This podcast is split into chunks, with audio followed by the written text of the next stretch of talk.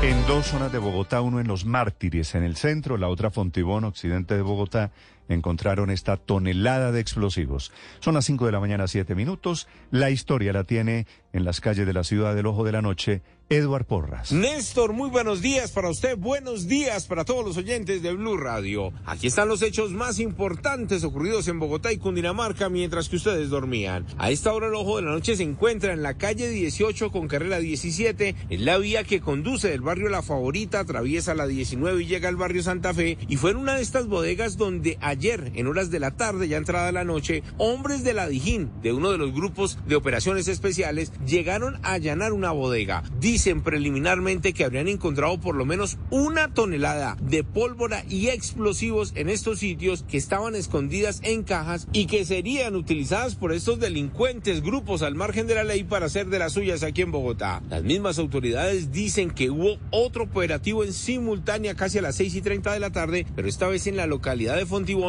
y en otra bodega, donde al parecer encontraron más elementos contundentes que llevarían a pensar que estos criminales definitivamente querían hacer un atentado grande aquí en nuestra ciudad. En las próximas horas entregarán detalles de lo que pasó con este hallazgo en Los Mártires y en la localidad de Fontibón. Hablemos de las capturas, esta vez en la vía que conduce de Girardó a Bogotá, exactamente en el Nilo Cundinamarca, una de las vías donde se ha vuelto usual encontrar vehículos, carros particulares cargados con marihuana. En las últimas horas, otro conductor llevaba la droga, pero esta vez la policía de tránsito y transporte lo sorprendió. Hablamos con el comandante de esta zona y esto fue lo que nos contó sobre este hallazgo. 30 mil dosis de marihuana que iban a ser distribuidas en el departamento del Meta, según las informaciones de inteligencia que tenemos. Seguimos trabajando de manera contundente en los diferentes ejes viales de Cundinamarca en pro de la seguridad y la convivencia de nuestros conciudadanos. Y esta madrugada en la localidad de Chapinero la policía logró retener a dos